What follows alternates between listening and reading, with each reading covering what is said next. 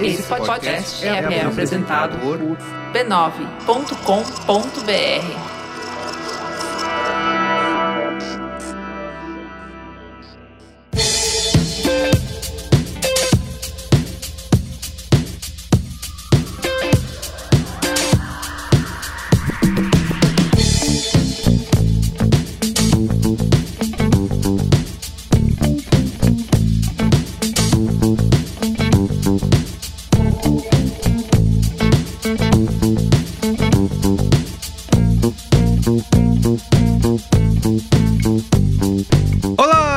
Merigo, esse é o Braincast número 467. Estou aqui com Bia Fioroto. E aí, Bia, tudo bem? Vai pra casa, Padilha! Cris Dias! Ah, virou Nerdcast isso aqui agora. É isso.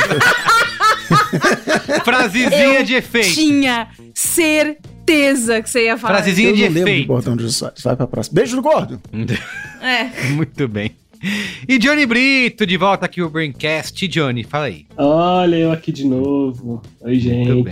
bem. Você não tem bordão, Johnny. Você vai ter que criar um. Não tem. Não, ele Sim. falava isso. O Jô tinha um quadro que ele falava: E aí, gente, tô aqui, beleza?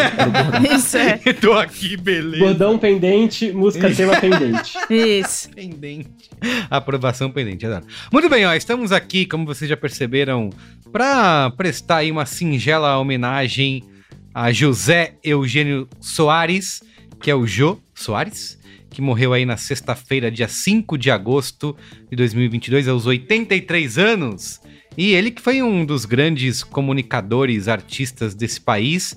Inclusive, eu falei no dia né, da notícia da morte dele que ele foi o precursor de um monte de, de coisas aí no Brasil. Eh, apresentou para o brasileiro o que, que era talk show, o que, que era entrevista e provavelmente foi o podcaster precursor aí do Brasil. Todo mundo, o resto dos anos todos, se dedicou a tentar imitar o Jô Soares.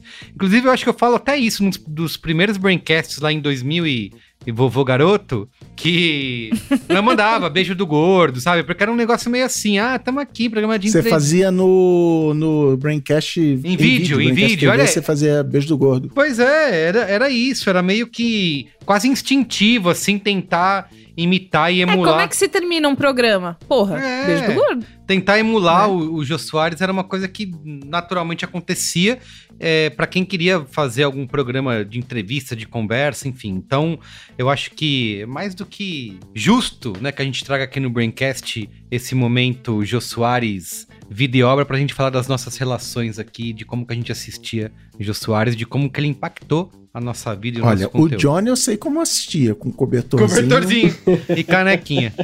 Muito bem. Mas antes, Mas antes. ó, recadinhos super rápidos aqui pra gente ir pra nossa conversa. Siga arroba BraincastPod nas redes sociais, nas social redes, como diria a Cris, no Twitter, no Instagram, no TikTok, na Twitch, onde você quiser pra você acessar, assistir os nossos Brain Corts, né, que são os melhores momentos dos Braincasts nas E redes sociais. mais importante do que assistir os Brain Cortes é passar adiante, viralizar. Viralizar, exato, engaje. amiguinho. Engaje, Engaje. com os nossos posts. Vai ter lá qual é a boa, tem Finger Mag. Eu não sabia que tinha esse nome, Finger Mag. É Finger Mag, né? Finger? Mag. É cada besteira que É nós quê? inventa. É fi- de Finger Magazine. Isso. Revista de dedo, Exato. que é o carrossel. Exato. O bom e velho E o, carrossel. Do e o Instagram. Instagram não quer mais, né? O Instagram falou, gente, Olha vocês ficam aí, fazendo carrosselzinho aí, foda-se. Mas aí não é foto, né? É uma mini matéria, entendeu? Por isso Com que é. texto, com tudinho. Criar uma, re- um zine, um fanzine. Isso. De dedo.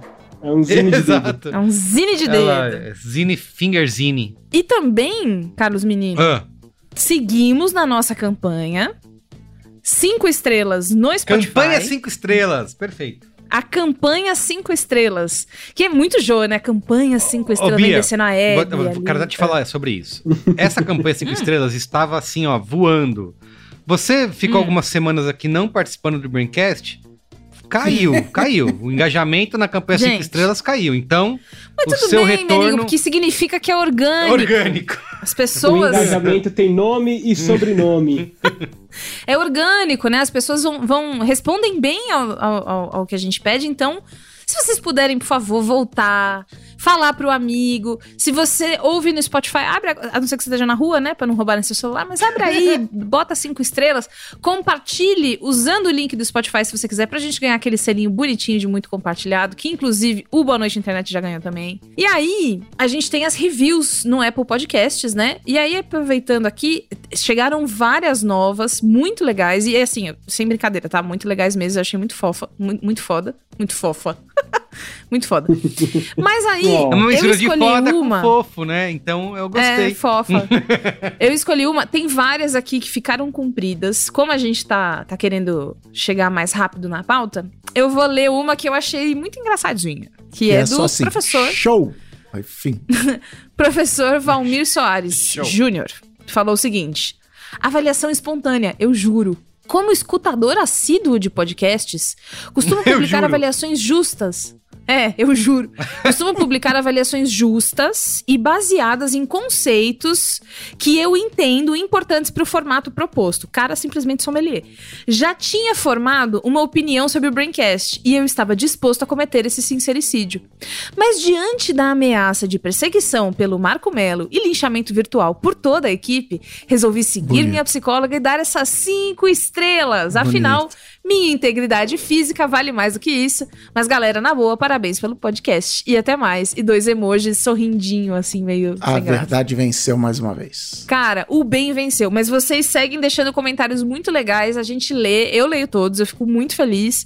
Quanto mais cinco estrelas, mais a gente bota pra baixo aqueles caras falando que a gente é propaganda comunista. Então, não que eles estejam Show. errados, de maneira nenhuma. Cinco estrelas para o Braincast no Spotify e Cinco na Apple. estrelas everywhere. Muito bem. Ó, e por último. Boa. Se tivesse seis, era seis. Isso. É isso aí. Mas não menos importante. Eu adoro aqueles uh, e- hotéis que botam.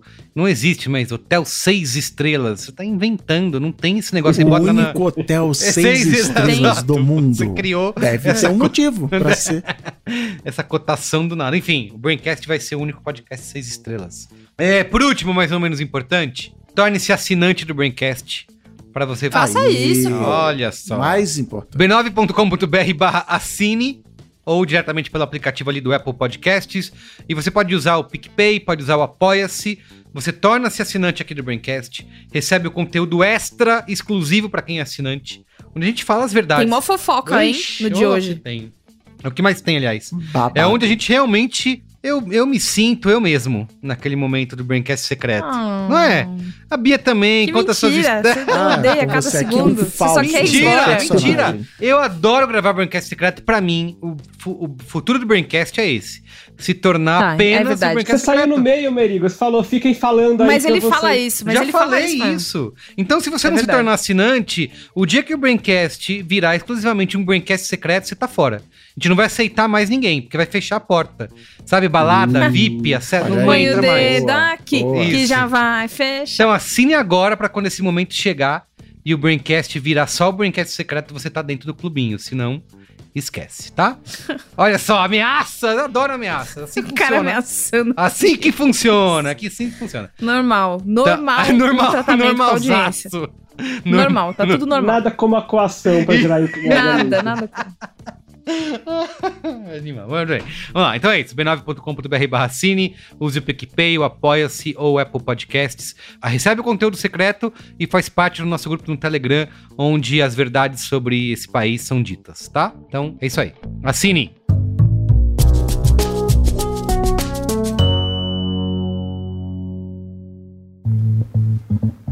Amigo e amigo ouvinte, se eu fosse dar uma lição para qualquer pessoa que tá aí pensando em empreender, seria a seguinte: a gestão das suas finanças pessoais e a da sua empresa precisam seguir caminhos bem diferentes, tá? Ter um CNPJ exige uma dinâmica, uma rotina e planejamentos bem mais específicos do que a gente costuma fazer no nosso dia a dia como pessoa física. Você vai ter que pesar os investimentos, entender o fluxo de caixa, projetar ganhos, enfim, é um monte de coisa, mas pelo menos uma dessas coisas não muda nunca. Vai por mim. Assim como você, a sua empresa vai precisar de um baita de um cartão. Eu tô falando do cartão empresarial Bradesco, que é o seu parceiro aí nessa jornada, tá? Não importa em que fase o seu empreendimento tá. Afinal, o cartão empresarial Bradesco oferece um combo de vantagens que inclui anuidade grátis no primeiro ano, parcelamento em até 36 vezes e até 40 dias para pagar as contas. E isso é sempre uma ajuda providencial, né? Então é isso, conheça o cartão Empresarial Bradesco acessando banco.bradesco barra cartões empresariais ou então clique no link aí que está na descrição desse episódio do Braincast para você conhecer todos os benefícios. Afinal, vir em primeiro lugar é ter condições especiais e ganhar mais prazo para pagar. Acesse banco.bradesco barra cartões empresariais. Muito bem, vamos lá, vamos para a palavra.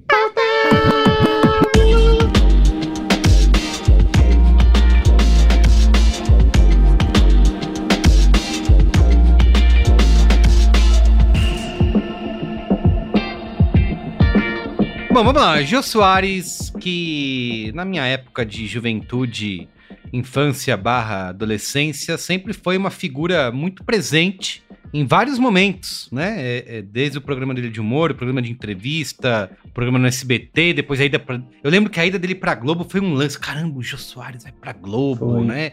E era um negócio que não era Fim de uma é, era. não era tão comum assim, né? Ficar trocando. Era, era- eram, eram coisas marcantes, né? E eu sei que, sei lá, nos Estados Unidos a gente tem uma cultura enorme de talk show, tem um monte de talk show, late show. E eu não, não, não sabia que existia isso até depois, mais recentemente com a internet, né? E a gente no Brasil sempre tinha. Acho que o Jô era o único cara que fazia isso dessa maneira consistente todo dia, então ele estava realmente presente na nossa vida, nos lares brasileiros. Sempre esteve lá e até quando ele foi se aposentar e parar o programa também foi um lance. Mas queria entender de vocês, como que foi essa relação com essa figura do Jô, se vocês costumavam assistir o programa, se era algo que vocês esperavam. E que eu falei tudo isso porque até emendando na minha, já na minha experiência, não era uma coisa que assim, ah, você esperava. Você sabia que era quase um, um membro da família, né? Você sabia que todo dia, aquele horário à noite, o Jô ia estar ali na TV e você deixava lá, assistia uma entrevista e tal. Então, acho que ele sempre, pelo menos na minha casa, na minha vida, na minha televisão, ele sempre foi uma figura quase onipresente, assim. Queria entender primeiro de vocês como que era essa relação, se vocês assistiam, pararam de assistir em algum momento, enfim. Cara, você sabe que uma cobrança que a galera faz aqui do Braincast é que a gente só fala de um lado, né? Não mostra os dois lados. Então eu vim aqui dizer que eu odiava o José disso. Trouxemos o outro lado. Nossa, o pior timing Isso. É. exatamente. Não, é que convidou? assim, eu acho que a coisa que me deixou mais, sei lá, feliz dentro, de- dentro do, do contexto da morte dele foi ver que o, o, o Twitter foi uma unanimidade, assim, normalmente, né, quando morre, sempre, sempre tem alguém que, ah, mas aquela vez, vamos refletir, Isso, vamos ex- analisar, É, e assim, o Jô Soares era comediante, fazia piada de gordo, se vestia de capitão gay e tal. Então assim, eu falei, ih, vai dar merda, vamos, vamos chegar vamos, falando. desco- vamos descobrir E não, coisas. cara, a galera tava mega, né, compartilhando os momentos legais, contando histórias. O Porchat, o Paulo Vieira, e, enfim, assinou embaixo o legado do cara que ele realmente era respeitado por todo mundo. E eu, como representante da geração X aqui dessa bancada, conheci o Jô Soares muito antes desse talk show de ver os programas Planeta dos Homens, Hum. é, que era o sensacional programa que a abertura era um macaco descascando uma banana e dentro era uma mulher de biquíni rebolando. Então, assim, é daí desse lugar que eu venho, né? O, o- um produto do seu tempo. Isso. Eu cresci vendo isso, então que vier lucro. Aí você falou de talk show e tal, naquele esquema bem brasileiro de comédia, que é você tinha os personagens que ficavam repetindo a mesma piada semana a semana sem fazer igual, porque precisava desembocar no bordão. Uhum. E o Jô Soares fazia vários e, e ele participava, ele começou nesses programas de, né, de grande elenco dos comediantes, aí ele foi se destacando, ele ligou o próprio programa dele, que era o Vivo Gordo e tal, e ele teve um monte de, de, de personagem legal, e aí tem o negócio de que ele, nem, nem não vou dizer que sempre dava certo, mas ele era aquele tipo de comediante que eu admiro muito, que ele traz a piada pra cima dele, ele nunca zoa o outro, né? Ele não, ele não aponta o dedo pros defeitos e pros estereótipos e zoa a pessoa. Ele chamava a piada sempre pra ele, inclusive a piada de gordo, né? Todas as coisas, piada de. Ele fazia os negócios tipo ficar de joelho, era o reizinho, esses negócios que hoje não passava nem ferrando, mas enfim. Mas ele, eu gostava que ele fazia isso e, e ele fazia o famoso clichê, estereótipo, sei lá, do cara, não, eu sou gordo, mas eu compenso com a minha inteligência e com a minha graça. Então, assim, é, eu curti o Jô Soares, estava lembrando aqui com a minha esposa, que a gente, quando era criança, criou na própria cabeça a história de que o Jô Soares era inimigo do Chico Anísio, porque eles disputavam, né, o programa do Jô, sei lá que dia, segunda-feira, e na quinta era o Chico Anísio e tal. Imagina, Não, né? Eles eram super amigos, É. foram parceiros, fizeram coisa junto e tal. Mas era isso, era, era a época de, desses grandes programas humorísticos que dom- pra- praticamente dominavam a- as noites da TV brasileira. E, e com o formatinho que não era stand-up, que hoje a gente tá acostumado com stand-up. Ah, eu tava lá em casa, não sei o quê. As piadas era isso, era o português não sei o quê, o papagaio não sei o que lá, o- era, era uma situação, eram as anedotas, né? Era uma, um- umas, umas piadinhas mais específicas que o Jô, Ari Toledo, Costinha, tudo rodavam o Brasil fazendo show nos clubes e associações pelo Brasil. E, e ele, no talk show dele, ele trouxe não só o formato de talk show, como começou também a trazer essa coisinha de stand-up de piada do cotidiano, de situação dele. Mas é isso. Essa é a minha visão. Eu só queria destacar que eu falei da, da mudança do SBT pra Globo, mas isso tudo que o Cris falou já era na Globo, né? Ele começou. Isso é tudo na Globo. Ele começou Isso, na, é. sei lá, deve ter começado na TV Excelsior. Ele era do Na programa do. Golias, ele era do programa do. do- Nossa, pergunta do Não, Golias demais. Praça da Alegria. É verdade. Praça da Alegria. Praça da Alegria, ele fazia aquele, aqueles bagulho todo lá. E aí ele foi pra Globo. Esses programas humorísticos eram na Globo. E aí a história é que os, os fact-checkers aí, por favor, depois me puxam o tapete. Mas é que ele queria deixar de fazer essa comédia, né, de quadros, sketches, personagens e tal. Queria ir para esse esquema mais talk show, mais intelectual. A Globo não estava afim. Ele ficou insatisfeito, foi para o SBT. Se eu não me engano, chegou a fazer um programa humorístico no igualzinho no, no SBT, mas já com, essa, com esse combinado de que ia virar as coisas. E eu lembro do, da campanha do. Quando, quando o Jô foi pro SBT, era na segunda-feira e a Globo, se eu não me engano, lançou tela quente pra Pra ir tentar. contra o, o Jô no SBT. Filme na Globo era, passava assim, passou no cinema hoje, só vai passar na Globo daqui 10 anos, porque eles compravam bem baratinho. Uhum. E eles falam, cara, não tenho nada pra combater o Jô, eu vou meter uma grana aqui, vou pegar os direitos de filmes mais recentes e, um- e por mais recente, que ano, que ano que o Jô foi pro SBT? Vocês Foi têm essa 87. 87. 87, no então. SBT ele tinha esse programa chamado Veja o Gordo. Veja o Que é Gordo, que que, você ele tá era o Vivo aí. Gordo, que o Silvio Santos, o Silvio Santos, esse gênio do branding, Isso, é. era o exato. Vivo Gordo, Tinha o Vivo Gordo depois o Beijo Gordo. E aí, o, o primeiro filme do Tela Quente que a Globo botou pra combater o Jô foi O Retorno de Jedi, Hum. que inclusive foi quando eu aprendi que não não se chamava O Retorno de Jedi, era o Retorno de Jedi. Jedi. E que passou, na, portanto, na TV aberta dois anos depois de passar na, no cinema. E a, a Globo. Era isso. Aí na semana seguinte foi, sei lá, Indiana Jones, que era só blockbusterzão pra tentar segurar a galera de não ir pro SBT. E, e o SBT fazia aquela coisa de. A, a Globo esticava a novela, o SBT metia o Chaves no meio. E foi, foi que tudo isso começou. Não, mas, mas isso deu uma treta, assim. Tem um, tem um vídeo do Jô num troféu Isso imprensa. aí. Ele Quando ele foi falando, pro SBT. descascando o Marinho. Descascando a Globo, o Boni. Não sei se era Boni, era Boni. Boni na época ainda, não era Boni. É, O. Bonão, o Bonão. do Boninho. Não, mas que ele fala. Ah, Mas era ele, o fala do, é, ele fala do Bonão. É. Bonão. E da perseguição. E ele fala assim: ah, eu sou um artista bem remunerado, minha renda vem mais, tipo, sei lá, de Show, outras coisas tal, que eu é. faço, eu tenho como me defender, mas. É, tô falando pelas pessoas que não têm como se defender, porque artista que sai da Globo é perseguido. Aí ele falou que o Boni foi lá na sala dele e falou que nunca mais ia passar não sei o que, que as propagandas não ia anunciar peças de teatro dele na Globo, assim, deu uma treta. E aí o Jô jogando a merda no ventilador, assim, no, no troféu imprensa, falando tudo, é ótimo, recomendo. E É. essa mudança do, do Jô para pro SBT foi justamente condicionado em ter um programa de entrevista, né? Ele era famoso por Isso. fazer esses programas de E pra humor. você que é da mas- geração Z e não sabe, o Boni é, o- é sim o pai do Boninho. Pai do Ele era o Boninho. chefe, era o diretor de programação da Globo. Ele que decidia qual programa vai pro ar, E o vai, Boninho que estar lá é só coincidência, pelo talento dele, né? Não tem É, nada a ver com ele mas- ser filho do Isso, ele mereceu, ele mereceu. mereceu, mereceu. Fala aí, Bia. O... Eu fui no programa do Jô, né? Ah, Eu é? fui na Ah, plateia. ele acabou o Olha. programa. Vamos lá, vai contando essa história aí. Va- Qual é a é boa isso. depois?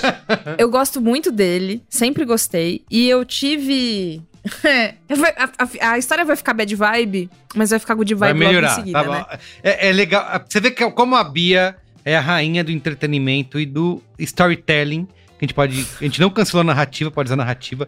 Ela já Narrativa. dá para o ouvinte, para a ouvinte, o caminho. Então, A viagem, né? Exato, a viagem. segura A gente, aí. vem desse lugar, a gente vem desse lugar de confiança em relação É ao que a lugar de tá confiança. Exatamente. Isso, eu vou pôr as pessoas num lugar de afeto. O, o que acontece? O meu, eu tive um, uma- um pai muito narcisista, né? Um dos motivos, inclusive, dessa pessoa não fazer mais parte da minha vida. Então ele fazia muito gosto que eu assistisse ao programa do Jô. Já de entrevista, tá? Anos 2000, lem- lembrete ao ouvinte que nunca ouviu nenhum ano que nunca acabou, eu sou de 94. Então, existe aí uma, uma limitação, né? Mas enfim, fazia, ele fazia muito gosto que eu assistisse o programa do Jô, porque é uma coisa de gente inteligente. Ah, é mesmo. Então, assim, tinha isso, e pra mim isso era um ticket de ficar acordado até tarde. Porque se você tá vendo o jogo, você tá acordado até muito tarde. É verdade. Não é pouca coisa. Isso, isso. Pra Acabando completamente com ir na escola no dia seguinte, mas aí a gente Exatamente, depois pra outra exatamente. história. Mas enfim, e aí eu comecei a assistir, e aí uma coisa que eu gostava muito é, tinha os famosos e tinha as pessoas aleatórias. Que tinha, tipo, eu nunca vou esquecer de uma vez que ele levou um cara que era especialista em trevo de quatro folhas. e aí, o cara não falou nenhuma vez de trevo de quatro folhas, porque o João ficou achando ele engraçado, ficou jogando umas coisas pra ele responder. E aí, eu, eu cresci assistindo muito feliz, é, porque eu achava ele inteligente sem ser nariz em pé. Então ele era Isso. engraçado, ele sabia todas as coisas, ele do nada falava, ah, porque o Foucault, não sei o que. Exato, exato, exato, exato. voltava já pro negócio. É, e toda aquela aura, aquela coisa do programa, das pessoas todas na plateia, ficarem esperando pra serem entrevistadas, eu achava muito foda. E na faculdade, no meu último ano de faculdade, foi? Foi. Último ano de faculdade, o programa dele ia acabar. Acabou, né? E aí alguém rodou um e-mail, tipo, ou vocês querem vir na plateia do jogo, do, do, do penúltimo programa e do último programa? Eu Pô, quero pra caralho. E aí fui, fui no penúltimo programa que era. E, e aí, assim, né? Coisas que a gente gosta mais, coisas que a gente gosta menos. O Meninas do Jô era uma coisa que eu gostava menos. Nossa, verdade, teve isso. Todos nós, Bia, todos nós. E eu fui na plateia no dia do Meninas do Jô. Estava lá, inclusive, Vera Magalhães, né? E tal. Olha isso. E aí eu fiquei assistindo e assim, queria outras pessoas, né? Que, imaginei no dia do Faustão. Morria, né? Desmaiava. Mas uma coisa que eu achei muito legal é o estúdio que ele gravava é o mesmo estúdio que gravava o Faustão. Que é um estúdio pequeno, que ele é feito, né, pra parecer maior e tal. Ele é bem, bem pequeno. E em todos os lugares da plateia dava pra ver direitinho ele ali. Então ele chegou todo bonitinho. E aí eu lembro que uma amiga minha falou: Nossa, o dedo dele parece salamitos Que isso? da Sadia. que ele tinha um dedo pequenininho e gordinho, assim. Meu Deus. E aí ele foi, tocou, tocou o Bongô. O, o bongô. E aí conversou com as pessoas muito brevemente, sentou lá pra fazer um negócio. E uma outra coisa que eu amei ver ao vivo foi a banda dele, meu. Um acontecimento maravilhoso ver essa banda.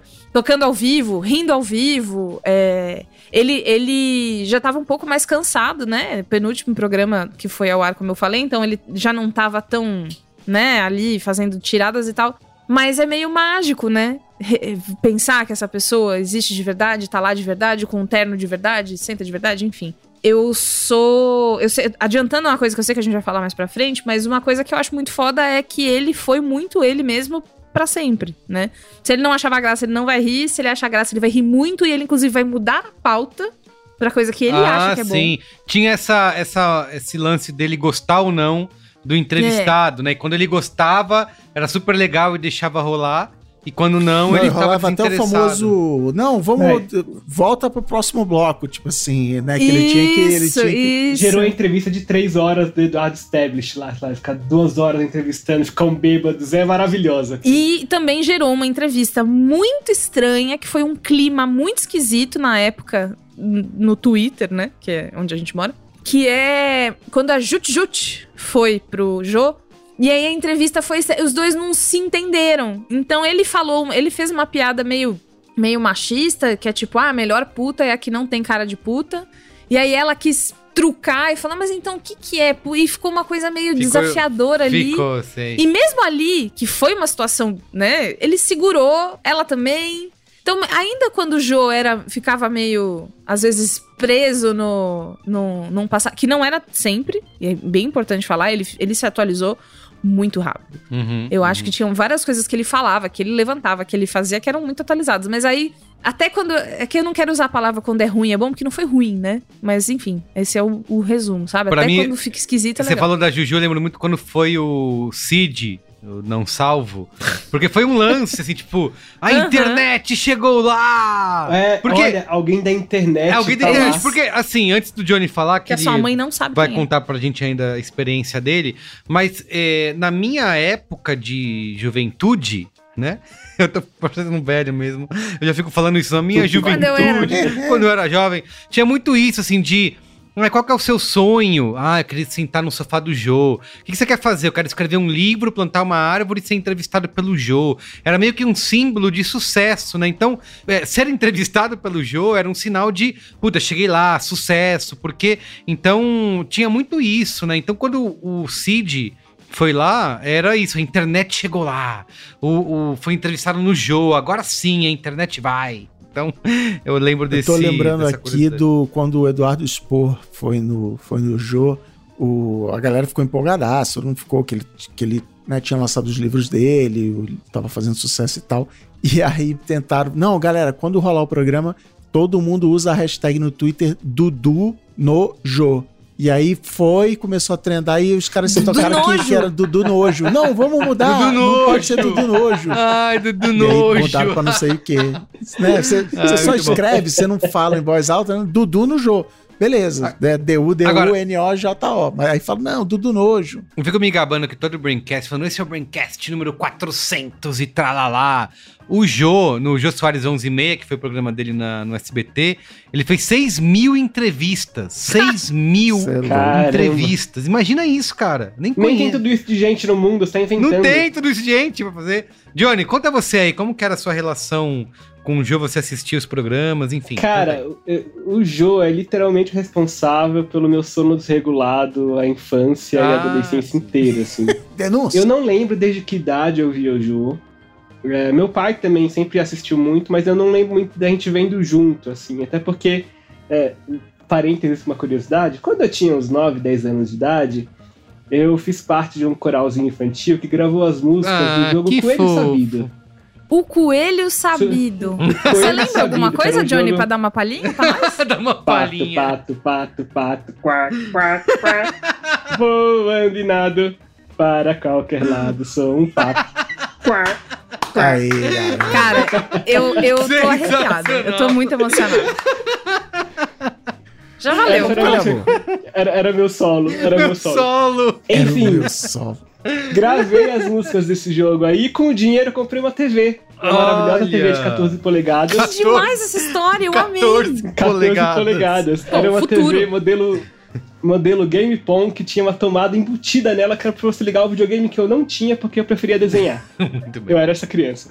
Enfim, então desde cedo eu tinha televisão no meu quarto. Então eu ficava na minha cama até, sei lá, que horas acabava o jogo. Então, assim, eu lembro que eu sempre fui de dormir muito tarde. Quando meus amigos da escola iam dormir 8, eu ia dormir meia-noite, assim, sei lá, 10. Quando iam dormir 10, eu ia dormir meia-noite. E era porque eu ficava vendo o jogo até tarde, desde bem pequeno, assim, eu sempre gostei muito.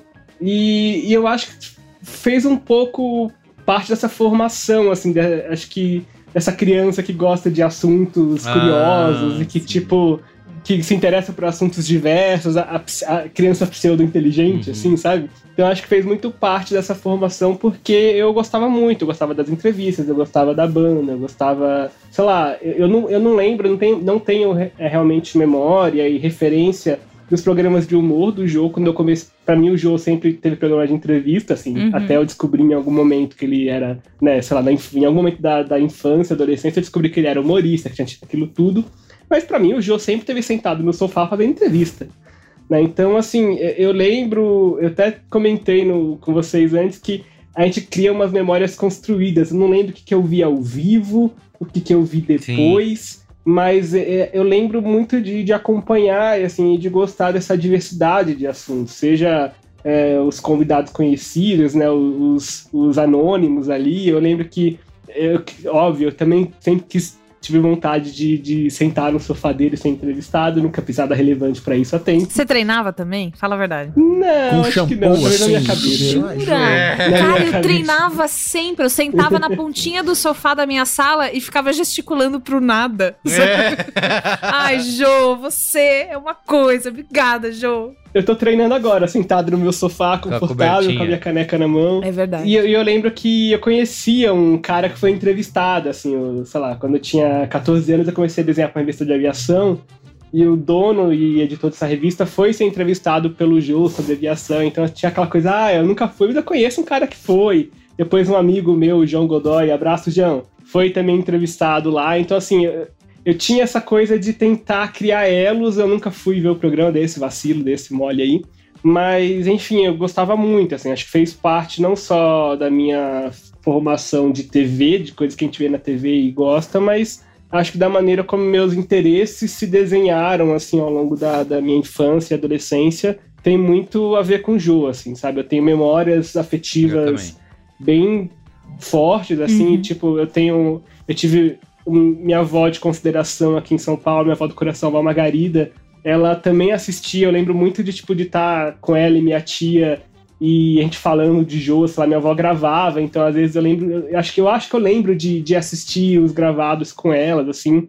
É engraçado que eu reconheço muito do, do humor da minha tia, eu reconheço muito do Jô, assim, eu acho que ela também desenhou o humor dela em cima do, do Jô. Então tem essas conexões, assim, que pra mim eram bem importantes e, e enfim, vai fazer falta. É, e tem um, um ponto de que, é, sei lá, não queria entrar justamente agora nesse papo, mas já que o, o Johnny puxou isso, que eu falei no começo de pessoas tentando imitar o Joe, né? E tentando ser. Porque ele tinha realmente essa influência. Eu também lembro muito disso, de que era, era super tarde e eu sempre na dúvida: será que eu continuo, vejo mais um bloco, vejo o próximo entrevistado ou vou dormir? Era sempre isso, né? Porque não tinha internet para no dia seguinte você pesquisar. E isso continua durante vários anos, até hoje. Eu, quando, sei lá, a gente vai fazer alguma pauta aqui no Braincast, eu lembro que a, a gente fez o Braincast sobre o Faustão. Ah, eu queria estar preparado pro Braincast sobre o Faustão. O que, que eu fui assistir? A entrevista do Faustão pro Jô. Porque pra mim era quase que um lance meio que definitivo, né? Ah, então tudo que o Faustão falou pro Jô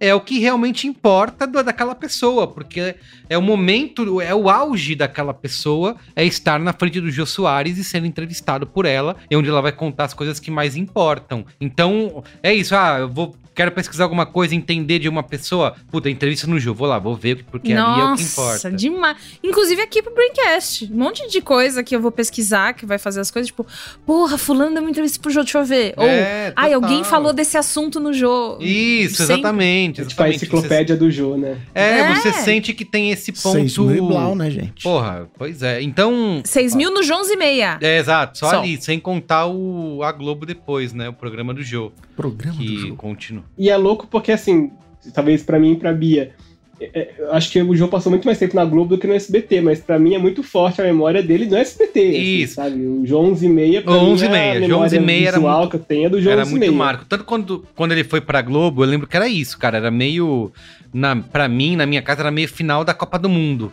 Vai estrear o Jô na Globo, vamos ver agora, vai mudar. Acabou o programa, vai ficar ruim, não vai ser igual. E aí ele começa com uma brincadeira muito legal, não sei se vocês lembram disso, que é. Do microfone. do microfone brincando. Eu vim pra Globo, não é só por pelo salário, mas é porque tem uma estrutura. Aqui eu vou ter acesso aos melhores equipamentos, a- é, é, coisas de última geração. E aí começa eles, eles brincarem com o microfone falhando, vem o técnico de som. Então é muito é, legal. de- Desenrosca o negócio, aí Isso, derruba. isso, e ele isso. continua dando texto sem quebrar. É maravilhoso. exatamente, exatamente. Então tinha até um pouco disso, né? Porque hoje em dia a galera tá acostumada com a, Glo- com a Globo desconstruidona, né? Brincando, tirando sarro de si mesma, né? Antigamente não era assim, né? A Globo era Não, meio era que a- super sério. super séria. A Globo é a Globo, né? A É, e pode- inclusive era o que antagonizava com o SBT, porque aí, e é isso eu aprendi na faculdade. Olha, vejam vocês, a faculdade aí. Tem seu valor, né? Faculdade tem seu valor. A- o SBT, ele era o do povão. e aí a Isso, Globo tinha que ser erudita, Aham, né? sim. Então, inclusive, a saída do, do Silvio, porque hum, eu não sei se todo mundo ouvindo sabe, mas é, o Silvio já foi da Globo, Silvio Santos, né? Quando o Silvio Santos sai pra fazer a TVS, é justamente por uma medida da TVS. Globo de nós somos uma, um- uma emissora erudita e séria que educa a população, que não tem esses escrachos aí, não, né? Isso, e aí quando ele vai ele estreia na Globo, ele já começa com essa brincadeira, fazendo zoeira com a própria Globo, assim, né? Então, acho que já demonstrava um pouco de como ele conseguia. Dobrava, né? Exatamente, exatamente. E o Chris falou que. Ah, no, no Twitter, no dia da morte do Joe, ah, vai, Uhum. vai vir Ah. gente reclamando. E não apareceu nada, era só gente realmente, tipo, puto, o Joe era um cara legal e tal. Porque ele foi um cara que ele sempre é, conseguiu. lo- A, atuação política dele pode ser considerada até discreta, mas ele, ele nunca é, foi um cara que ficou quieto, né? Ele sempre falou algumas coisas, né? Mesmo depois, quando ele se aposentou do programa e tal, ele fez aquelas crônicas em formato de cartas pro Bolsonaro. Ele tem aquele, aquele trecho famoso que também voltou agora para as redes sociais sem- nessa dia da morte dele, que foi ele confrontando o Pedro Bial sobre. Imagina isso, confrontar o Pedro Bial sobre a Delícia, ditadura. delícia. É, ele foi o cara que foi é, a- a- é, super atacado, escreveram na. picharam na porta da casa dele, morra Jô, não é? Quando ele entrevistou a Dilma às vésperas do impeachment.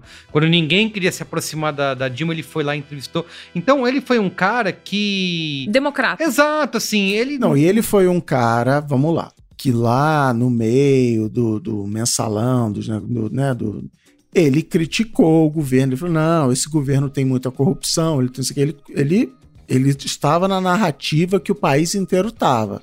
Mas ele teve a capacidade depois de, de entender e de, e de mudar de ideia, que é uma, uma coisa altamente humana, e falar, e não fica e não, não dobrar a aposta, como um monte de gente faz até hoje, entendeu? Não, que eu defendi lá Isso. atrás, então eu não posso mudar agora. Ele, cara, é isso, vou mudar e, e beleza. É, Mudar de ideia publicamente é muito foda.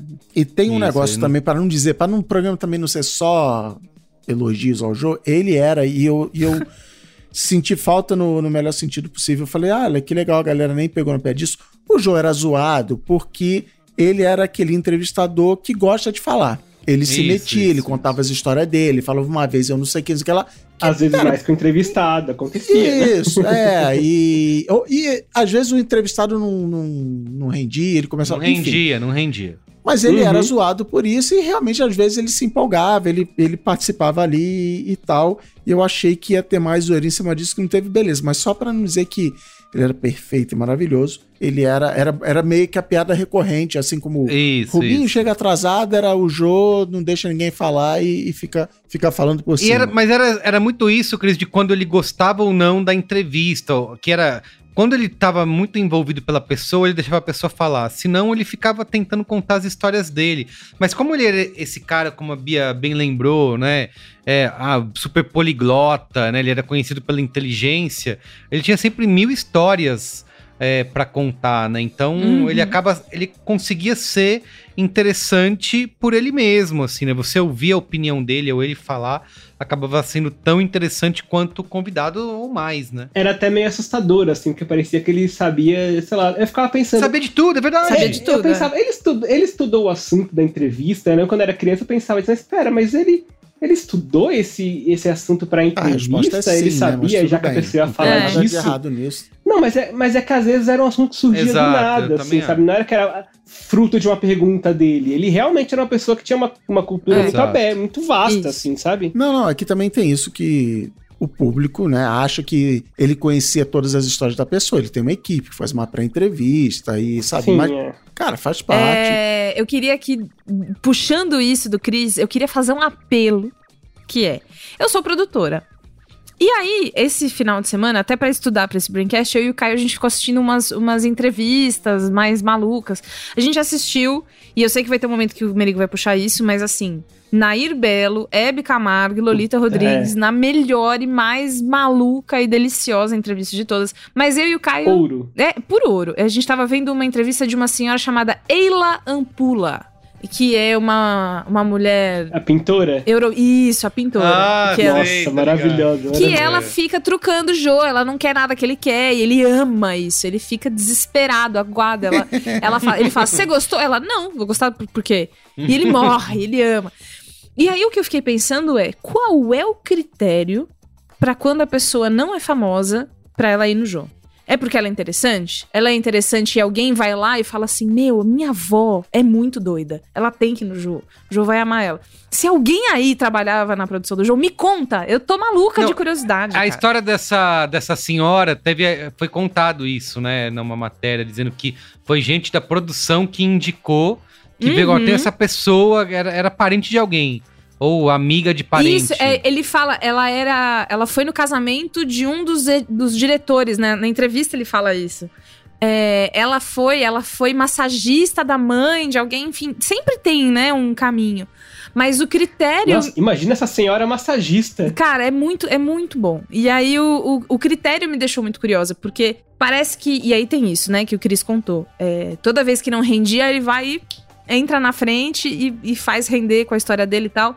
Mas parece que também era um lugar de conhecer gente interessante. História pra contar. Sabe? Tipo, você chegar no, no, no happy hour lá e falar assim: Meu, você viu aquela senhorinha que não sei o quê? Não, porque ela é assim. E você vai e você repete a piada. A piada é sua e acabou. Uma coisa que eu queria trazer também era quando o Jô e o YouTube existiram ao mesmo tempo, fazendo viralizar coisas tipo Joseph Klimber. Lembra? Nossa, é verdade. O Joseph Klimber é uma sketch daquele, daquela companhia de humor Melhores do Mundo. E aí é a história de um cara que vai se debilitando cada vez mais, enfim. Hoje, inclusive, capacitista, mas Isso, isso. não nos anos passaria. 2000, divertidíssimo. é, divertidíssimo pra alguns, né? É, e aí essas coisas começaram a surgir, tipo, quando alguém, alguma coisa viralizava, ela era no Jô rolando. Então teve isso, teve o Fábio Porchat fazendo o, uma sketch Nossa. dele, que era pra falar com a do telemarketing. A primeira vez que o Paulo Gustavo imitou a mãe dele, Paulo Gustavo com cabelo, né? Tipo, muito ah, tempo. é? Eu não lembro disso. Tinha É, mas tem, tem esse lance do o, o Pochá meio que fez a estreia Por dele causa na do TV, jogo. foi descoberto, entre aspas, ali, né? Ele vai e pede pro Jô pra ele apresentar uma sketch dos normais Isso. que ele escreveu.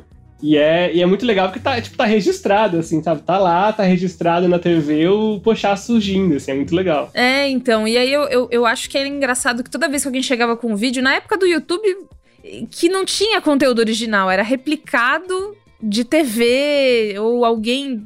Putz, alguém que tinha uma câmera fez alguma coisa, mas enfim. Teve isso, e teve um que eu tava lembrando com o nosso pautista, Iago, que é o Comida dos Astros, que era uma dupla de paródia de comida que eles foram no Jô e também.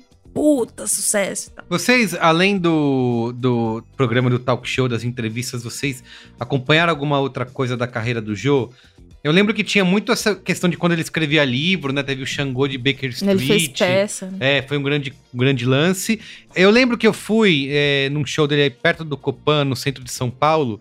E assim, eu não sei, eu lembro de ter ido de meio de sopetão, assim, alguém falou, ah, vai rolar um show do Jô aqui, tem ingresso, vamos aí. Eu falei, ah, vamos lá, gosto do Jô, vamos ver. Eu nem sabia Tava que ele né? fazia show, a gente tava. solteiro aceita qualquer coisa. Exato, aceita qualquer coisa. Nem sabia que ele fazia show. Qualquer eu, jogo. Ah, tá bom, vamos lá no show do Jô, né? Cara, assim, eu lembro até hoje que eu quase morri de rir, chorei de rir. É, e aí, pegando pela cronologia dos shows que ele já fez em teatro, tem um que chama, acho que foi o último dele que ficou em cartaz, que se chama Na Mira do Gordo, de- começou em 2007. Eu acho que foi esse que eu fui. E, cara, eu, e, e até hoje, assim, eu não lembro das piadas nem nada. Eu lembro muito dele imitando. Uma das piadas que eu lembro é ele imitando piloto de avião. E que é essas coisas de stand-up, né? do- Acho que muita gente, talvez a piada não seja nova, muita gente de- imitou depois. Mas ele falando que piloto de avião nunca tem um nome comum, né? Nunca é José, nunca é, sei lá, João, é, é, João. Daniel. Não, é sempre. Comandante Gamarra, sabe? É sempre uns, é sempre uns bagulho desse, né? Comandante Saraiva vai falar com você. Não, tarde, passageiros. Aqui com o Guará. Exato, era isso. Cara, eu, eu lembro de chorar de rir com essa piada. hein? E era muito o jeito dele, né? Assim, talvez você contando essa piada nem é tão engraçada. Mas Ah, é. meu, é muito jeito também. É, exatamente. Cara, a, a minha, a minha memória mais marcante de Jô Soares É de um show dele, onde eu conhecia É todas as piadas e eu ri que nem um desgraçado.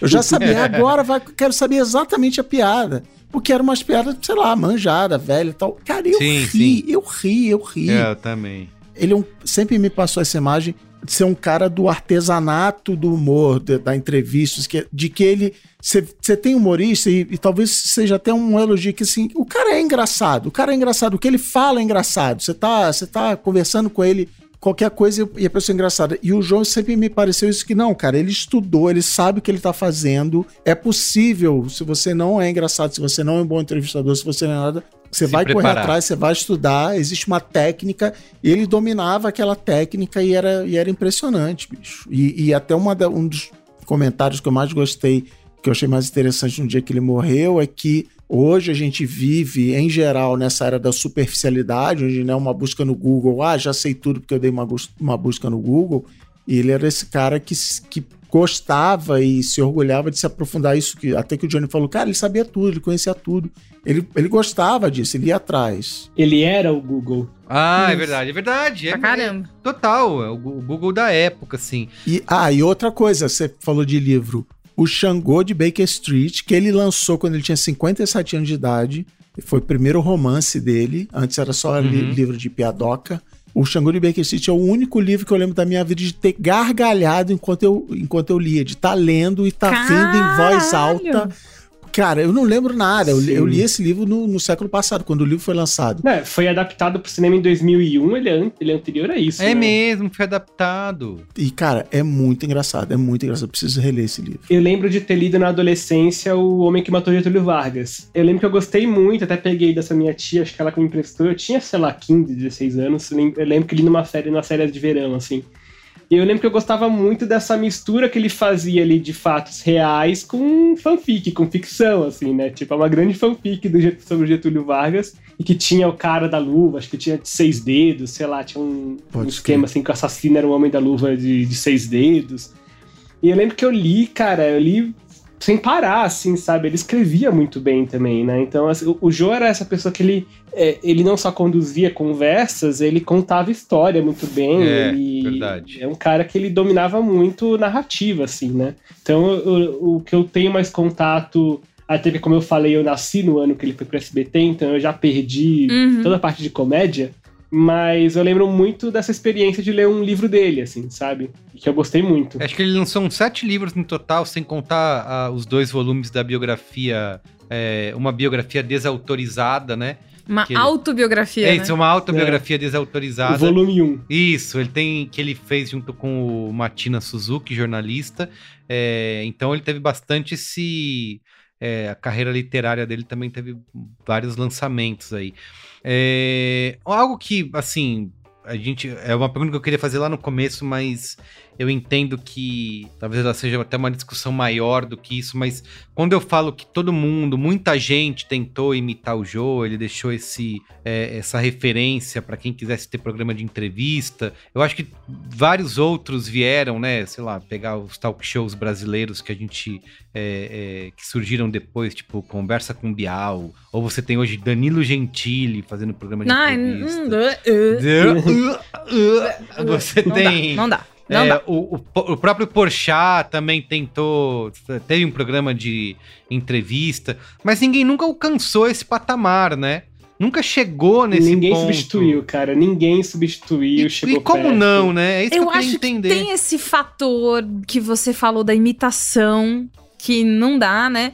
Mas aí eu acho que tem uma coisa que é o Jô, sendo ele mesmo ali, e fazendo as coisas que o Chris falou, né? Interrompendo, contando a história dele, foda-se.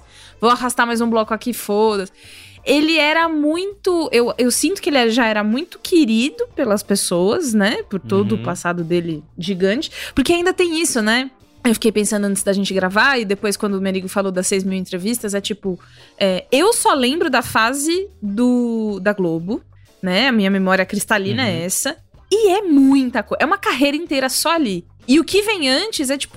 Ah, gigantesco. Então, as pessoas já, já gostavam. E eu acho que ele entendeu. Eu não sei como, eu não sei pôr a mão nisso, algum psicólogo, psiquiatra vai pois saber dizer. É, cara. Mas ele entendeu um jeito de ser ele mesmo do, do jeito mais é, é, agradável possível, porque ele fazer as marmotagens dele, fazer essa coisa de ficar tocando bongô, mano, que ideia é essa, sabe? Ter um cara, depilar o cara o, da banda ao vivo. é, e aí no outro dia tá falando de Foucault, Os- sabe? É- Os é caras da muito- banda, ele deixou um monte de gente ali da banda conhecido, né? Tipo Bira, Deixou. né? Sim. E, e que era uma coisa super legal também, né? Tipo, Isso. essa coisa do quinteto, que depois Do virou quinteto, sexteto. exato, exato. Ninguém conseguiu entender o jeito de usar o, o- o seu próprio jeito de ser do jeito que ele soube. Tipo, o Porchat, aquele programa que ele teve foi na Record, então eu sinto que tinha algum É, Record- um na pouco Record é maior, problema. né? Que a Record é um... Por que será? É, então. O Gentili é intragável, né? É Então intraga- assim, não tem como o programa ser bom porque ele é insuportável. Exato, mas se você for pegar outras pessoas que tentaram. É, é isso que você falou, Bia. Não tem onde você botar a mão. O que que era isso, né? É, Porque. é uma coisa dele, né? É, exato, porque se você pegar, sei lá, o, o Bial, por mais que você possa não gostar do Bial, criticar o Bial, mas ele tá na Globo, num horário que era ali o horário, horário do programa Do de Jô. entrevista do Jô, um jornalista respeitado por muita gente, que tem o seu, né, é, seu respeito ali, que poderia também atrair essa mesma. É, orbitar o mesmo lugar onde o Jô sempre esteve, mas não conseguiu, né? Até hoje não tem. Mas não tem o carisma não do tem, né? exatamente, não tem o carisma. É engraçado que eu ia falar um negócio, mas você trouxe o Bial, quebrou o que eu ia falar, que assim, o Jô, que é em cima do que a Bia falou, de que ele já tinha uma carreira, ele já era respeitado, as pessoas já gostavam dele. O Jô Soares 11 e meia estreia quando o Jô tinha 50 anos de idade. Ele não era um Gentili, um Ah, Porchat, que eu não, adoro. Porchat. É, ele já tinha bagagem, né? já tinha vivência, já uma tinha, bagagem. amizade, respeito dos É, profissionais, dos entrevistados muito. e tal. Só que aí o Merigo me quebrou as pernas que o Bial também. tá? Tem, tem sei lá quantos anos tem e não tem nada disso, tem isso. Outra coisa também a se levar em consideração é que a televisão mudou de lá pra cá. TV por assinatura virou, Uhum. né, de 1988, o Jô Verdade. Soares 11 e meia pra cá, é, a, a TV por assinatura fragmentou, aí vem streaming, aí vem YouTube, vem redes sociais, vem a parada toda. Então essa, essa atenção tá disputada. E aí, voltando no que a Bia falou de, de personalidade, concordo muito com isso que ela falou, de, de botar a mão de você sentir a personalidade. Hoje, o melhor talk show, a melhor é, é, é, personalidade nisso, de ser uma coisa única de talk show, é a Tata Werneck. Porque é isso, ela não tenta imitar o Jô.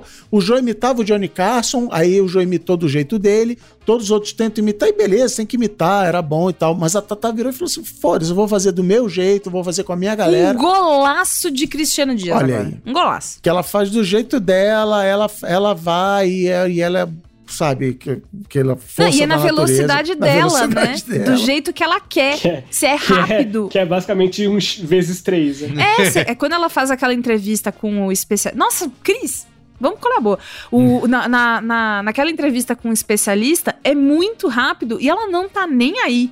Porque a graça é essa. Se pegou, pegou, não pegou, a gente pega na próxima piada. Muito. Nossa, é. é- é- E ela é ela mesma de um jeito muito divertido É também, isso, né? De é um jeito isso. agradável, gostoso. Você quer ver mais. Você- eu, que- eu também quero ver o que a, a próxima coisa que a Tatá vai fazer, assim como eu quero ver, queria ver o- a próxima piada que o Jô ia Jô fazer ia com a fazer. véia lá. Pra gente encerrar e pro qual é a boa, tem um outro ponto que acho que a gente não pode tentar de trazer, principalmente nessa semana, onde a gente já falou isso outras vezes, é um assunto até recorrente aqui, a gente falou naquele programa sobre o cenário dos podcasts, né, do Joe Rogan e o Monark, né, não sei se vocês lembram disso. Nossa sim. É, é- de novo, né? muitos, que essas- muitos problemas. Essa semana da morte do Joe teve a entrevista do Bozoloid lá no, no Flow.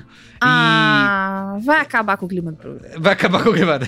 Mas é porque Energia lá em cima. Energia, ó. a energia, ó, ah, Aí que é o seguinte, né? Você, como você tinha um papel de um entrevistador é, com realmente capacidades cognitivas altíssimas, né?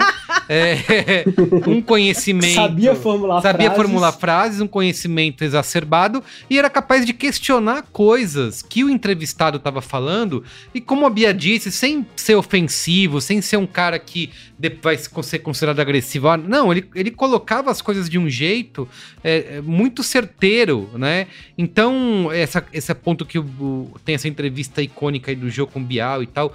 E aí você vê hoje em dia em que isso se transformou. É, é óbvio, adoro a internet, a gente tá aqui, faz braincast, entrevista também todo mundo, não tem formação de jornalista, não tem conhecimento, um terço, um quarto, um quinto do conhecimento do jogo, mas tá aqui entrevistando. Mas é aquela pergunta de qual é o limite do entrevistador, do programa de entrevista. Né? Porque você tem um cara falando, por exemplo, no- nesse caso, que acho que é extremo, né, do Bolsonaro, é, falando as groselhas que ele falou, e você não tem nenhum tipo de confronto, né? Você não tem um entrevistador capaz de confrontar o entrevistado. O meu limite foi uma frase que Juliana Valauer cunhou e que eu nunca mais não trabalhei e pensei e julguei as coisas pensando nela, que é inteligente e bem intencionado. Ponto. Hum, Tem- Esse pra mim é o lance. Pode não ter a coisas. formação jornalística, pode não usar a técnica de, de entrevista. Todo mundo aqui, eu acho, já entrevistou gente. Eu entrevistei, Uhum. inclusive, gente, gente famosa, né? Na minha época do Judão e tal. É Gringos. difícil. É, é duro Bia esquentar Fiorotto a já pessoa. entrevistou em inglês, que é muito mais Entrevistei difícil. em inglês. algumas vezes, inclusive. Eu não consigo falar nem português, quanto mais formular perguntas em, em inglês. Mas enfim. E aí, o. Enfim, tudo se, tudo se perdoa, né? Então, tipo, puta, o cara é um, um foca, né? Ele tá ali começando na carreira, não consegue fazer direito. Ou é uma pessoa que tem essa vontade de entrevistar, mas ela não. né? Então ela vai no tranco e barranco.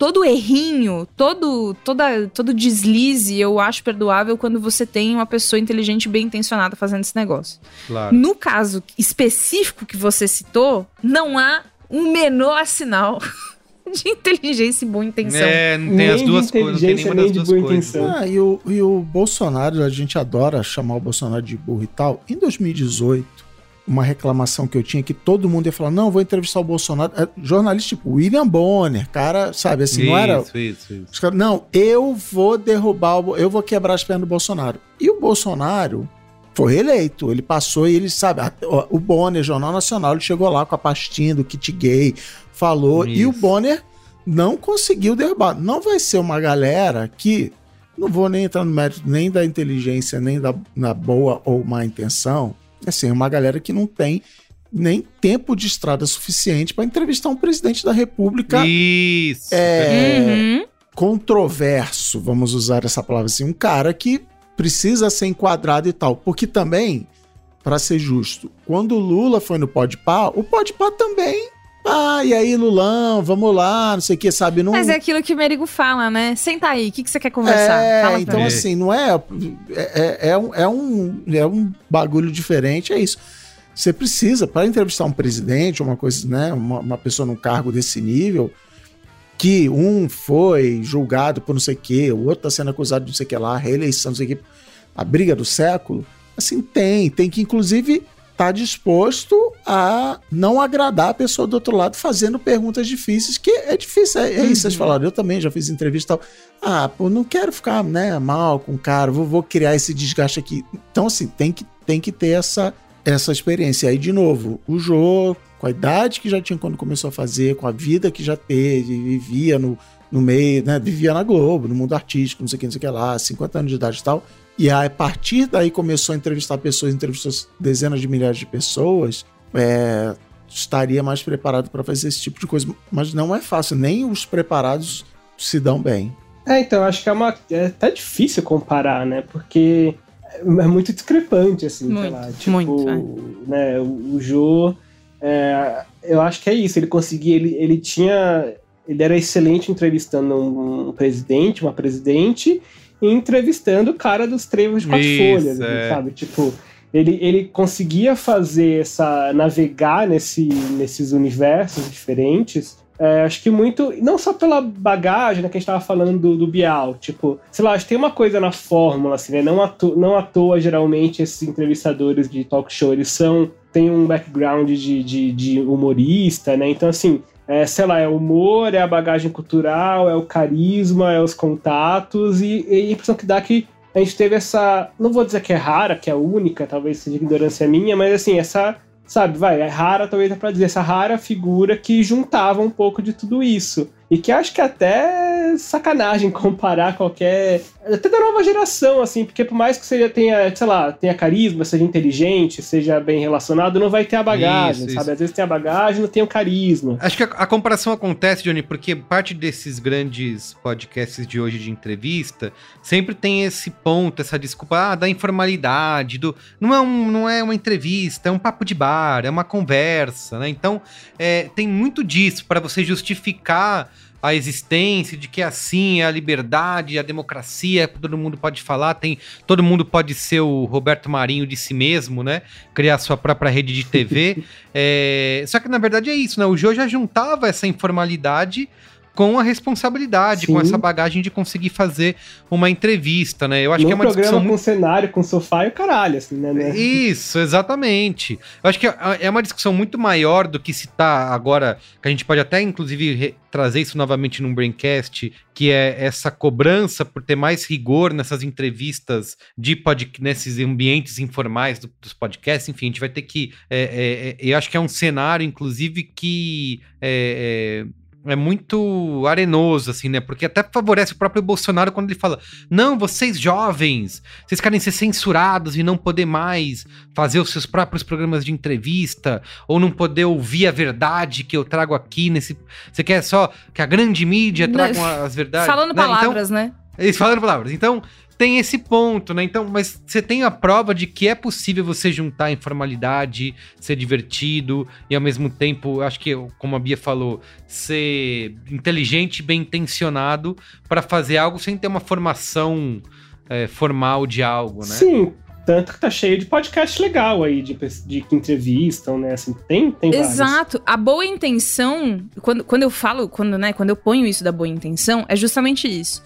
Eu tenho muitas coisas pra falar sobre os videocasts que entrevistam todo mundo e, enfim, tem coisas que eu prefiro, coisas que eu não prefiro, mas você vê vendo as entrevistas quando existe uma uma intenção de não causar um tumulto por nada ou não deixar uma informação que pode ser ruim ou enganosa ou não sei o que sair ou não deixar a pauta ir pra esse lugar, né? Uhum. Mesmo sem, se- sem ter essa formação, porque existe uma boa intenção de- dessa, dessa entrevista, né? Ela, ela não tá ali porque o seu público pressionou e aí vem esse cara aí, enfim, né? E voltando a falar do Bolsonaro, é tipo, putz, o Bolsonaro no Flow é o a explosão de tudo, né? O, é- é- tudo, tudo, tudo converge pra esse momento horroroso que tá É. essas pessoas ali, aquela pessoa sem a menor intenção de dizer, e ainda que seja tipo, putz, eu não quero ficar mal com o Bolsonaro, né?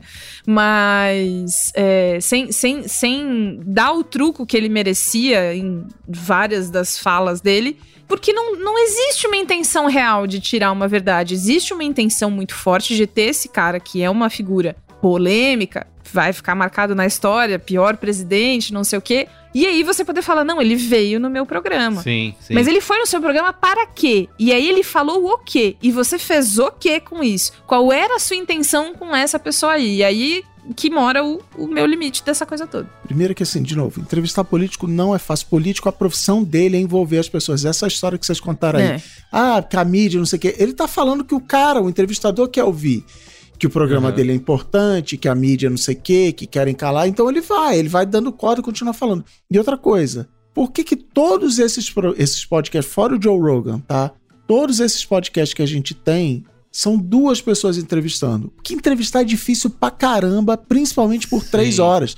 Você precisa Uhum. de dois cérebros, é sempre dois entrevistadores e uma, um entrevistado. Porque entrevistar é difícil, é difícil pra caramba, principalmente nesse programa, que até pela velocidade de produção, dá pra ver que não tem pré-entrevista, não tem pauta, o cara não tem uma lista de perguntas na mão. Preparação. É, né? senta aí e vai, assim, virou outra pauta do programa, mas assim, é difícil pra caramba, aí cai um político que, se- que seja o Lula, vai o Lula lá, vai comer com farofa do mesmo jeito. Não vai deixar perguntar de mensalão, não vai deixar, não vai deixar de perguntar de nada, vai dizer que não é bem assim, vai falar do Moro, vai falar não sei o quê. O Jô foi criticado justamente por isso na entrevista com a Dilma, porque foi falado que ele foi muito suave, né? Ele não, É, não confrontou a Dilma do jeito que as pessoas queriam que ele confrontasse e tal.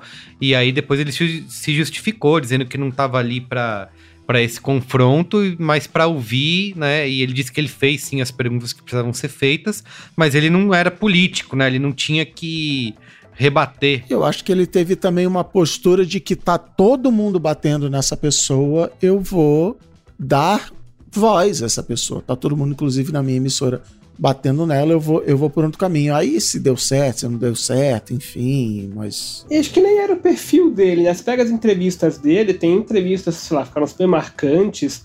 É engraçado primeiro notar que elas eram curtas, né? Tirando uma, É uma outra dessas que virava um evento. Isso, assim, a- mas- aliás, Johnny, antes de você continuar, uma coisa que pra mim era muito marcante no jogo e que até eu lembro, e é uma coisa que tá gravada no meu cérebro, que eu às vezes faço isso e ninguém reconhece porque é um negócio antigo, que é quando acabava uma entrevista muito boa do Jô, a galera fazia. "Ah", E aí ele É, sempre falava, ah, isso é sinal de que foi boa a entrevista. Então outro dia, sei lá, Isso. acabou alguma coisa, eu fiz.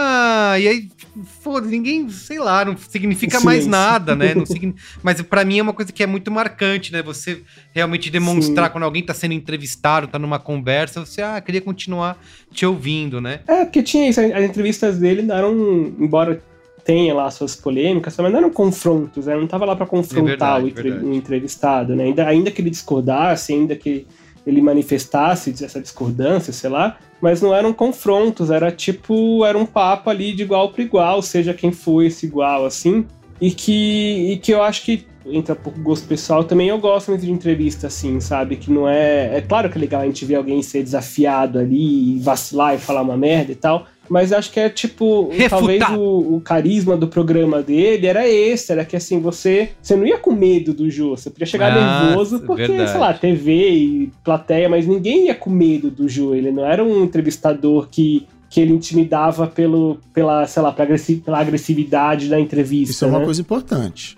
O programa do Jô, do Johnny Carson, do David Letterman, é entretenimento, não é jornalismo. E É isso que o Johnny acabou de falar. Eu tô Sim, ali, acabou sim. meu Exato. dia, eu vou dar uma risada.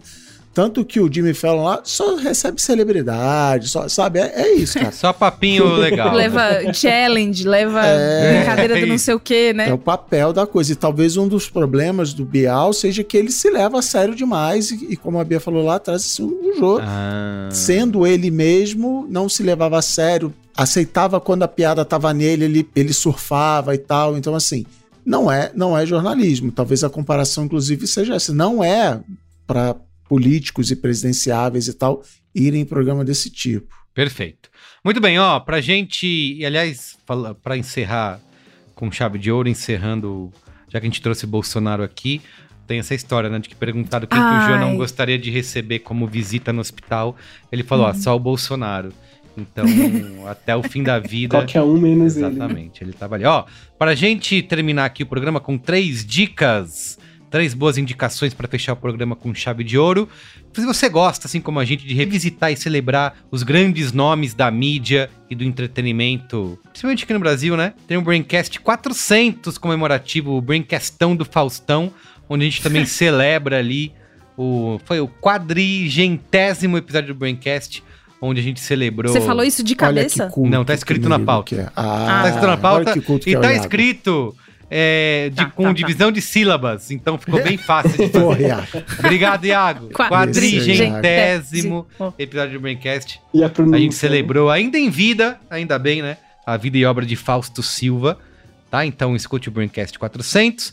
A gente citou aqui dois livros do Jô, também tá aqui para ficar nas nossas dicas, que tem o, o livro de Jô, uma autobiografia desautorizada do Matina Suzuki. Foram dois volumes lançados pela Companhia das Letras, tá? Então acho que é mais do que uma biografia, é um relato bem humorado aí é, de uma vida que vai se confundindo, né, com a história do teatro e da TV no Brasil. Então vale bastante para quem quiser se aprofundar na vida do Jô. E o filme, né, que é adaptado do romance do, do Jô Soares, aí, que é o Xangô de Baker Street.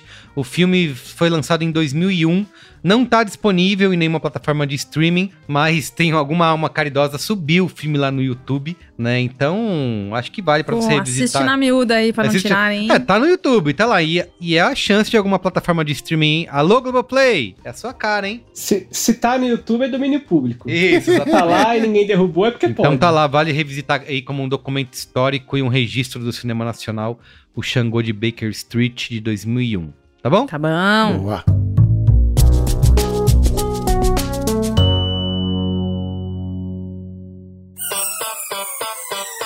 Olha só, como ouvinte do Braincast, você provavelmente já percebeu, né? Aqui no B9 a gente adora uma conversa. Mais do que uma paixão, elas viraram o nosso negócio. O B9 já produziu milhares de episódios que contam histórias, expandem horizontes e criam conexões autênticas com a audiência. Seja através de conteúdos originais em podcast ou em projetos multiplataformas, o B9 também coloca marcas e empresas dentro dessas rodas de conversa. Sempre buscando diferentes pontos de vista e com ideias que nos tiram do raso. Quer um exemplo? Nem todo podcast precisa ser público, você sabia? Ele pode ser a ferramenta ideal para sua marca se comunicar com clientes ou com a equipe. E esse foi justamente o resultado da nossa parceria com a Avon. Junto com a marca, levamos para o áudio o processo de formação e comunicação interna com as consultoras de venda Avon. Ouve aí. Hoje eu vou te contar uma história que eu tenho certeza que você vai se identificar. Vem comigo. Eu sou a Cris Bartz e esse é o Guiando Estrelas, o podcast para você aproveitar melhor todas as oportunidades que a Avon oferece para você brilhar ainda mais no seu negócio. Durante os oito episódios, a gente vai trazer especialistas e escutar muitas histórias de sucesso do time de vendas para a gente poder começar a construir aqui juntas as melhores estratégias para você. Então é isso. Para conhecer tudo o que o B9 pode fazer pela sua marca, acesse o site b9.company. Se preferir, mande um e-mail para negócios@b9.com.br que a gente troca uma ideia aqui, tá? Conte com o B9 para transformar a sua marca em conteúdo e em conversas que saem do raso. Vamos pro qual é a boa? Qual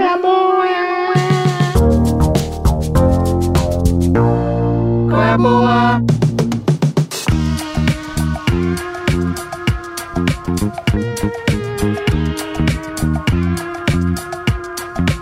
Então vamos lá, qual é a boa? Bia Fioroto, começa aí. Eu estive, eh, alguns finais de semana atrás, acho que foi dia 31 de julho, no Perifacom. Estava lá. Um beijo, Andresa Delgado, que inclusive já Ah. teve com a gente aqui no Braincast. Foi um evento foda, maravilhoso. O ano que vem estarei lá de novo, porque é muito divertido. E aí lá eu tive a honra e o prazer de comprar o lançamento da nossa amiga, que também é capista do Mamilos, e minha amiga, Elo D'Angelo. Olha só. Ela tá, ela tem um livro que é um lançamento dela de agora, chama-se Pequeno Manual de Defesa Pessoal. E aí, qual que é a história? A Elo, ela foi fazer uma oficina de defesa pessoal com é, o coletivo Piranhas Team. E aí, Bom demais. Cara, e aí assim, ela transformou isso num quadrinho, né? A Elo é quadrinista, artista, quadrinista, ilustradora, Excelente. modelo, manequim, manicure, sei lá. E aí ela. O manequim manicure é, é, é carreira e. Como chama? Figura de linguagem. Que eu não sei Isso. o nome, porque eu faltei as aulas de português. Mas enfim, a Elo, ela é essa pessoa, né? Muito foda. E aí ela criou um quadrinho baseado nessa oficina que ela fez. Só que essa oficina e esse conteúdo dela, né? Esse novo livro, ele não tem só a ver com você aprender a se defender, tipo, ai, põe a mão aqui, põe o pé ali. Tem muito a ver com o, o- a teoria da defesa pessoal, especialmente para pessoas minorizadas. Então, coisas do tipo, a sua vida vale mais do que a vida da- do agressor no momento da agressão.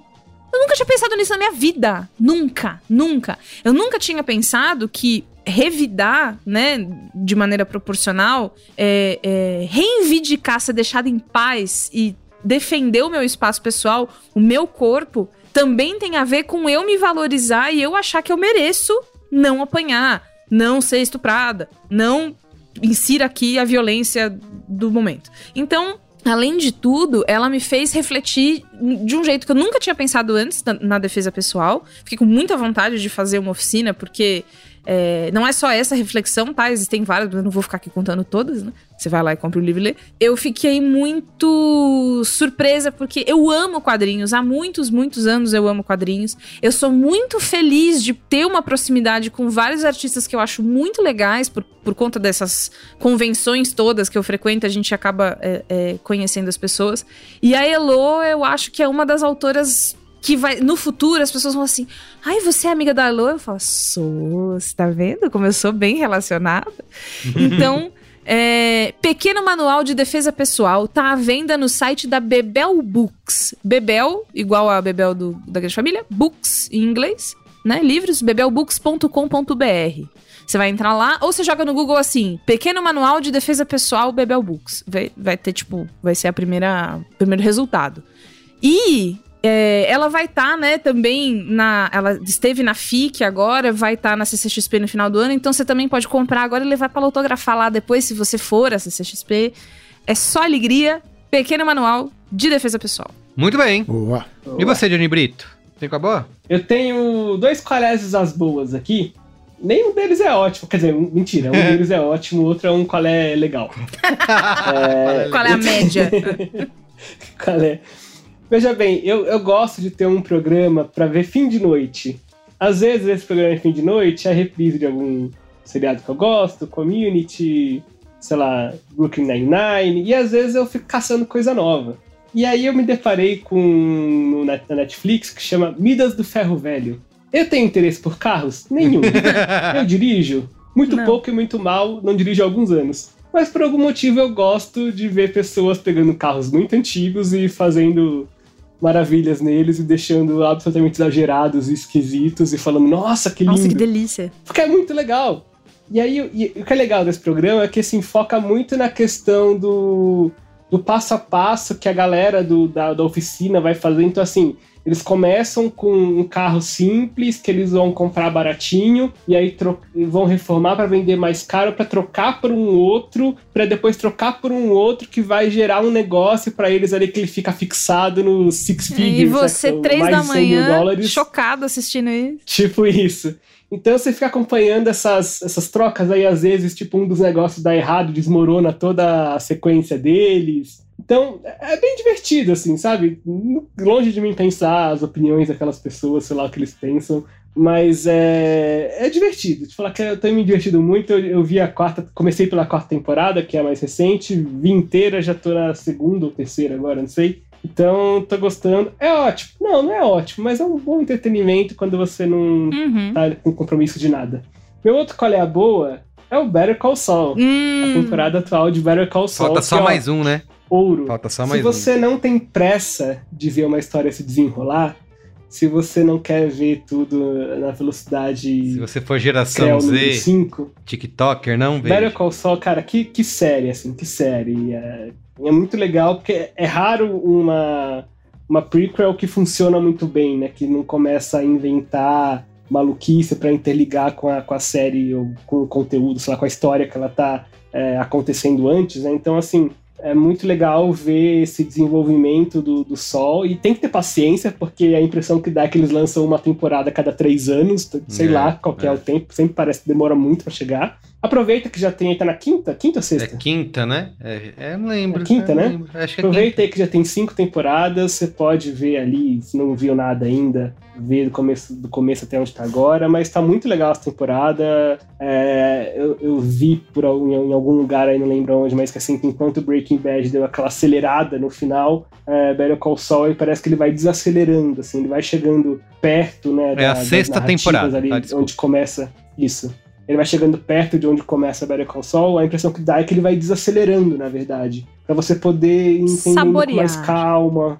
Exatamente. Então, ó, recomendo E é, o, é a derradeira isso. temporada, né? O último episódio vai ser exibido agora na próxima semana. E já Elvis, acabou. Vamos esperar outro spin-off. Muito bem. Então tá bom. Ó, meu qual é a boa?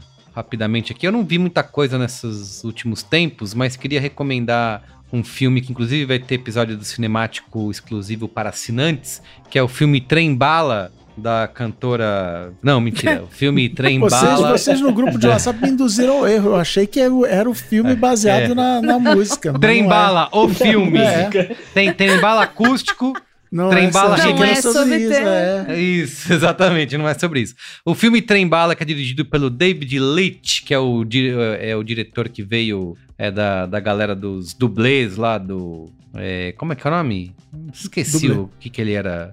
Dublê, é, mas tem um filme famoso lá que ele fez como, como dublê. E aí ele dirigiu Atômica, o Deadpool 2, o, o Velozes e Furiosos Hobbs and Shaw.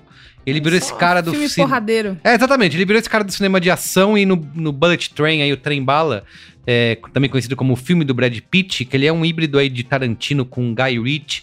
E aí ele vai. É um filme puro escapismo, assim, sabe? Calorias vazias, mas com super energia, estilo e good vibes, ó, vibes lá em cima. É, Então, e ele vai contando uma história super intrincada ali, que se passa toda dentro de um trem bala, no Japão, é, onde o Brad Pitt faz parte, tá dentro de um trem junto com um monte de psicopatas e assassinos tentando matar uns aos outros. E tem participações especiais que tem a cara de que o cara é amigo, sabe? Mandou um zap, ou tá passando do lado, você tá aqui perto, chega aí, vamos gravar uma ceninha? Vem é rapidinho aqui, ó. E Tem várias dessas participações especiais. Então ele diverte muito, assim, dentro desses filmes recentes que tentam fazer um, uma- um cinema de ação é, é, super né, é, blockbuster, assim como a gente teve recentemente na Netflix, o Agente Oculto. Eu acho que desses todos, esse é um dos mais legais, assim, porque ele realmente consegue ser bastante divertido, engraçado, talvez por ter ser um filme que eu vi no cinema, eu acho que consegue ter até um impacto maior, mas pra quem tá procurando é, não ter,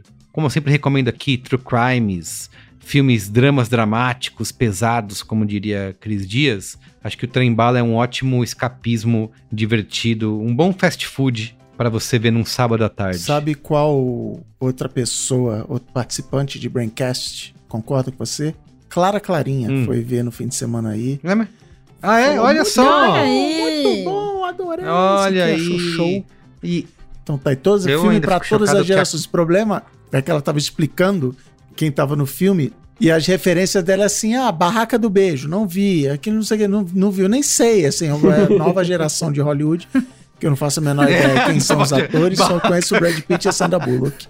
Então, beleza. Esses, esses jovens. É, e ela vai falar, ah, o Trem Bala é o filme do Brad Pitt? É. Eu, é, aliás, bacana. o meu gosto cinéfilo com Clara anda se encontrando bastante, porque ela estava na mesma sessão de cinema de quando eu fui ver aquele filme do Paul Thomas Anderson, o Licorice Pizza, ela tava lá. Que ela chamou de, Descobri. abre aspas, o filme que todo mundo é feio. Isso, não deixa de ter razão, não deixa de ter razão. Tá errado. Não tá. não tá. E agora eu trem bala também, então é isso aí, tamo junto, é, recomendo. Beleza. É isso, é... Cris Dias, finaliza aí, por favor. o melhor qual é a boa da história que é o Boa Noite Internet voltou.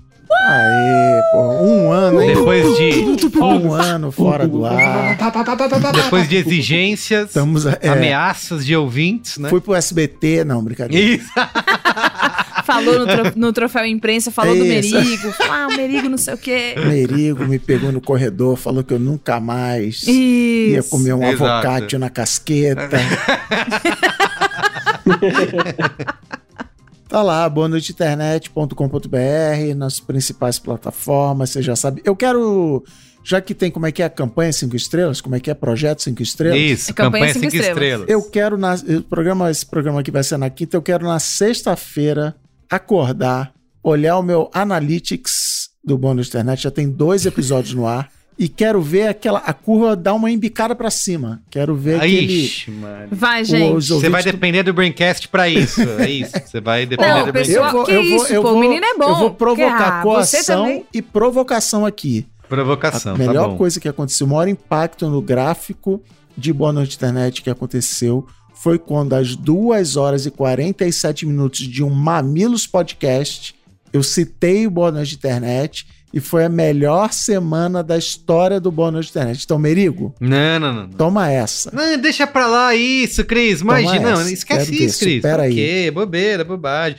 O que importa não é resultados, não é. O que importa é o, é a o branding. É a jornada, exatamente. As é o que amizades fica. que fizemos É no o que- caminho. Exatamente.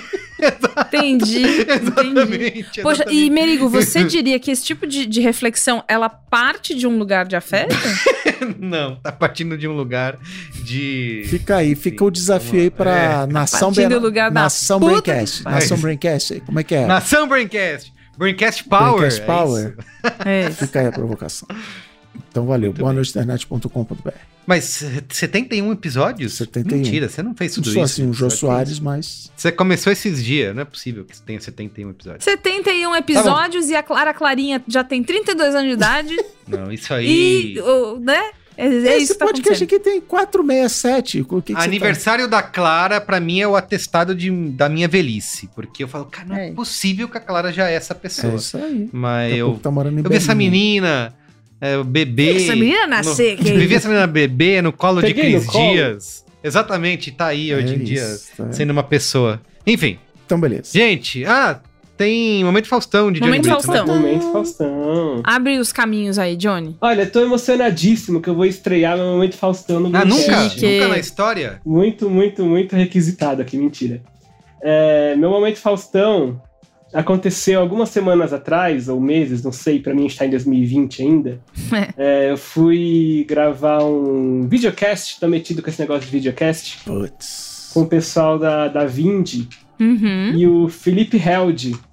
E tinha mais uma pessoa que, cara, me perdoa, eu realmente não anotei na hora, eu não lembro o seu outro nome, mas tinha o Felipe O Held estrelismo e dele. mais uma pessoa. E mais uma pessoa, E, vai ser isso. toda- toda Nem o primeiro equipe- nome, você lembra?